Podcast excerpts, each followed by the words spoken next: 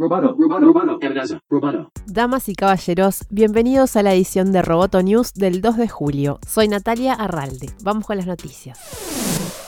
La Comisión Nacional de los Mercados y la Competencia en España anunció una investigación contra Apple y Amazon por posibles prácticas restrictivas de la competencia.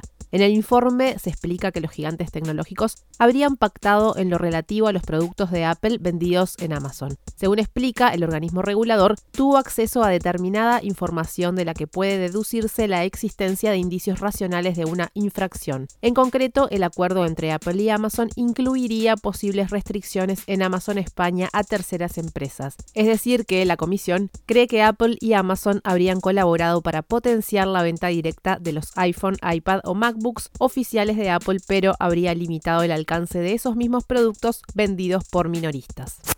En Estados Unidos, la Comisión Federal de Comercio, por sus siglas FTC, votó a favor de revocar una declaración de política de 2015 que limitaba los tipos de práctica de competencia. La acción puede tener un fuerte impacto en los casos antimonopolios actuales y futuros, incluso contra Facebook. La votación se produjo durante la primera reunión abierta bajo la presidencia de la progresista Lina Khan. A dos semanas de que asumió su cargo, Khan dio un primer paso hacia la expansión de la capacidad de la agencia para tomar medidas fuertes contra las prácticas de competencia desleal. La decisión de revocar la política le dará a la Comisión más margen de maniobra para perseguir reclamos de competencia que pueden no caer directamente dentro de los dos estatutos antimonopolios que existen ahora. Khan ha manifestado antes que el marco existente para los casos antimonopolios, centrado en el estándar de bienestar del consumidor, es inadecuado para evaluar los monopolios digitales que poseen plataformas en las que dependen sus rivales.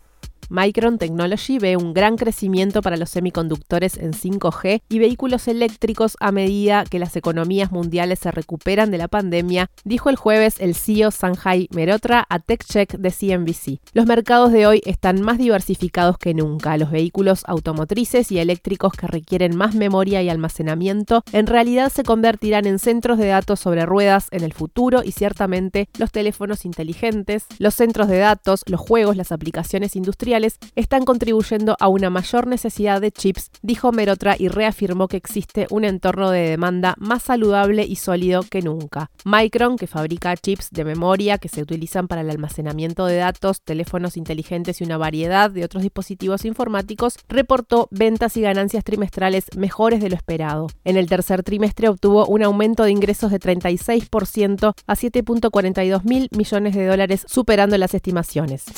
Tesla entregó 201.250 vehículos en el segundo trimestre de 2021, según informó la compañía. Las entregas del trimestre no alcanzaron las expectativas que proyectaban que Tesla entregaría alrededor de 202.800 autos. Sin embargo, las cifras del segundo trimestre rompieron el récord anterior establecido en el primer trimestre cuando Tesla entregó 184.800 autos. Durante el segundo trimestre, Tesla se vio afectada por la escasez de piezas y los aumentos de precios que afectaron a los fabricantes de automóviles en general. Facebook, Google, TikTok y Twitter anunciaron un paquete de medidas para mejorar la seguridad de las mujeres en sus plataformas. El compromiso se comunicó en el foro Generación de Igualdad en París y surge en respuesta a una carta abierta firmada por 120 mujeres influyentes, donde se expresa la preocupación por el abuso online. En la carta se indica que el 38% de las mujeres en todo el mundo han experimentado directamente este tipo de abusos.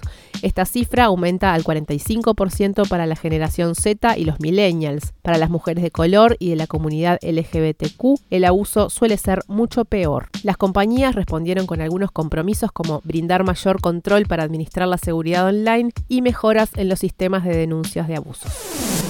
Roboto News es parte de Dovcast. Te invitamos a seguirnos en www.amenazaroboto.com, arroba amenazaroboto y facebook.com barra amenazaroboto. Roboto News. Periodismo Tech.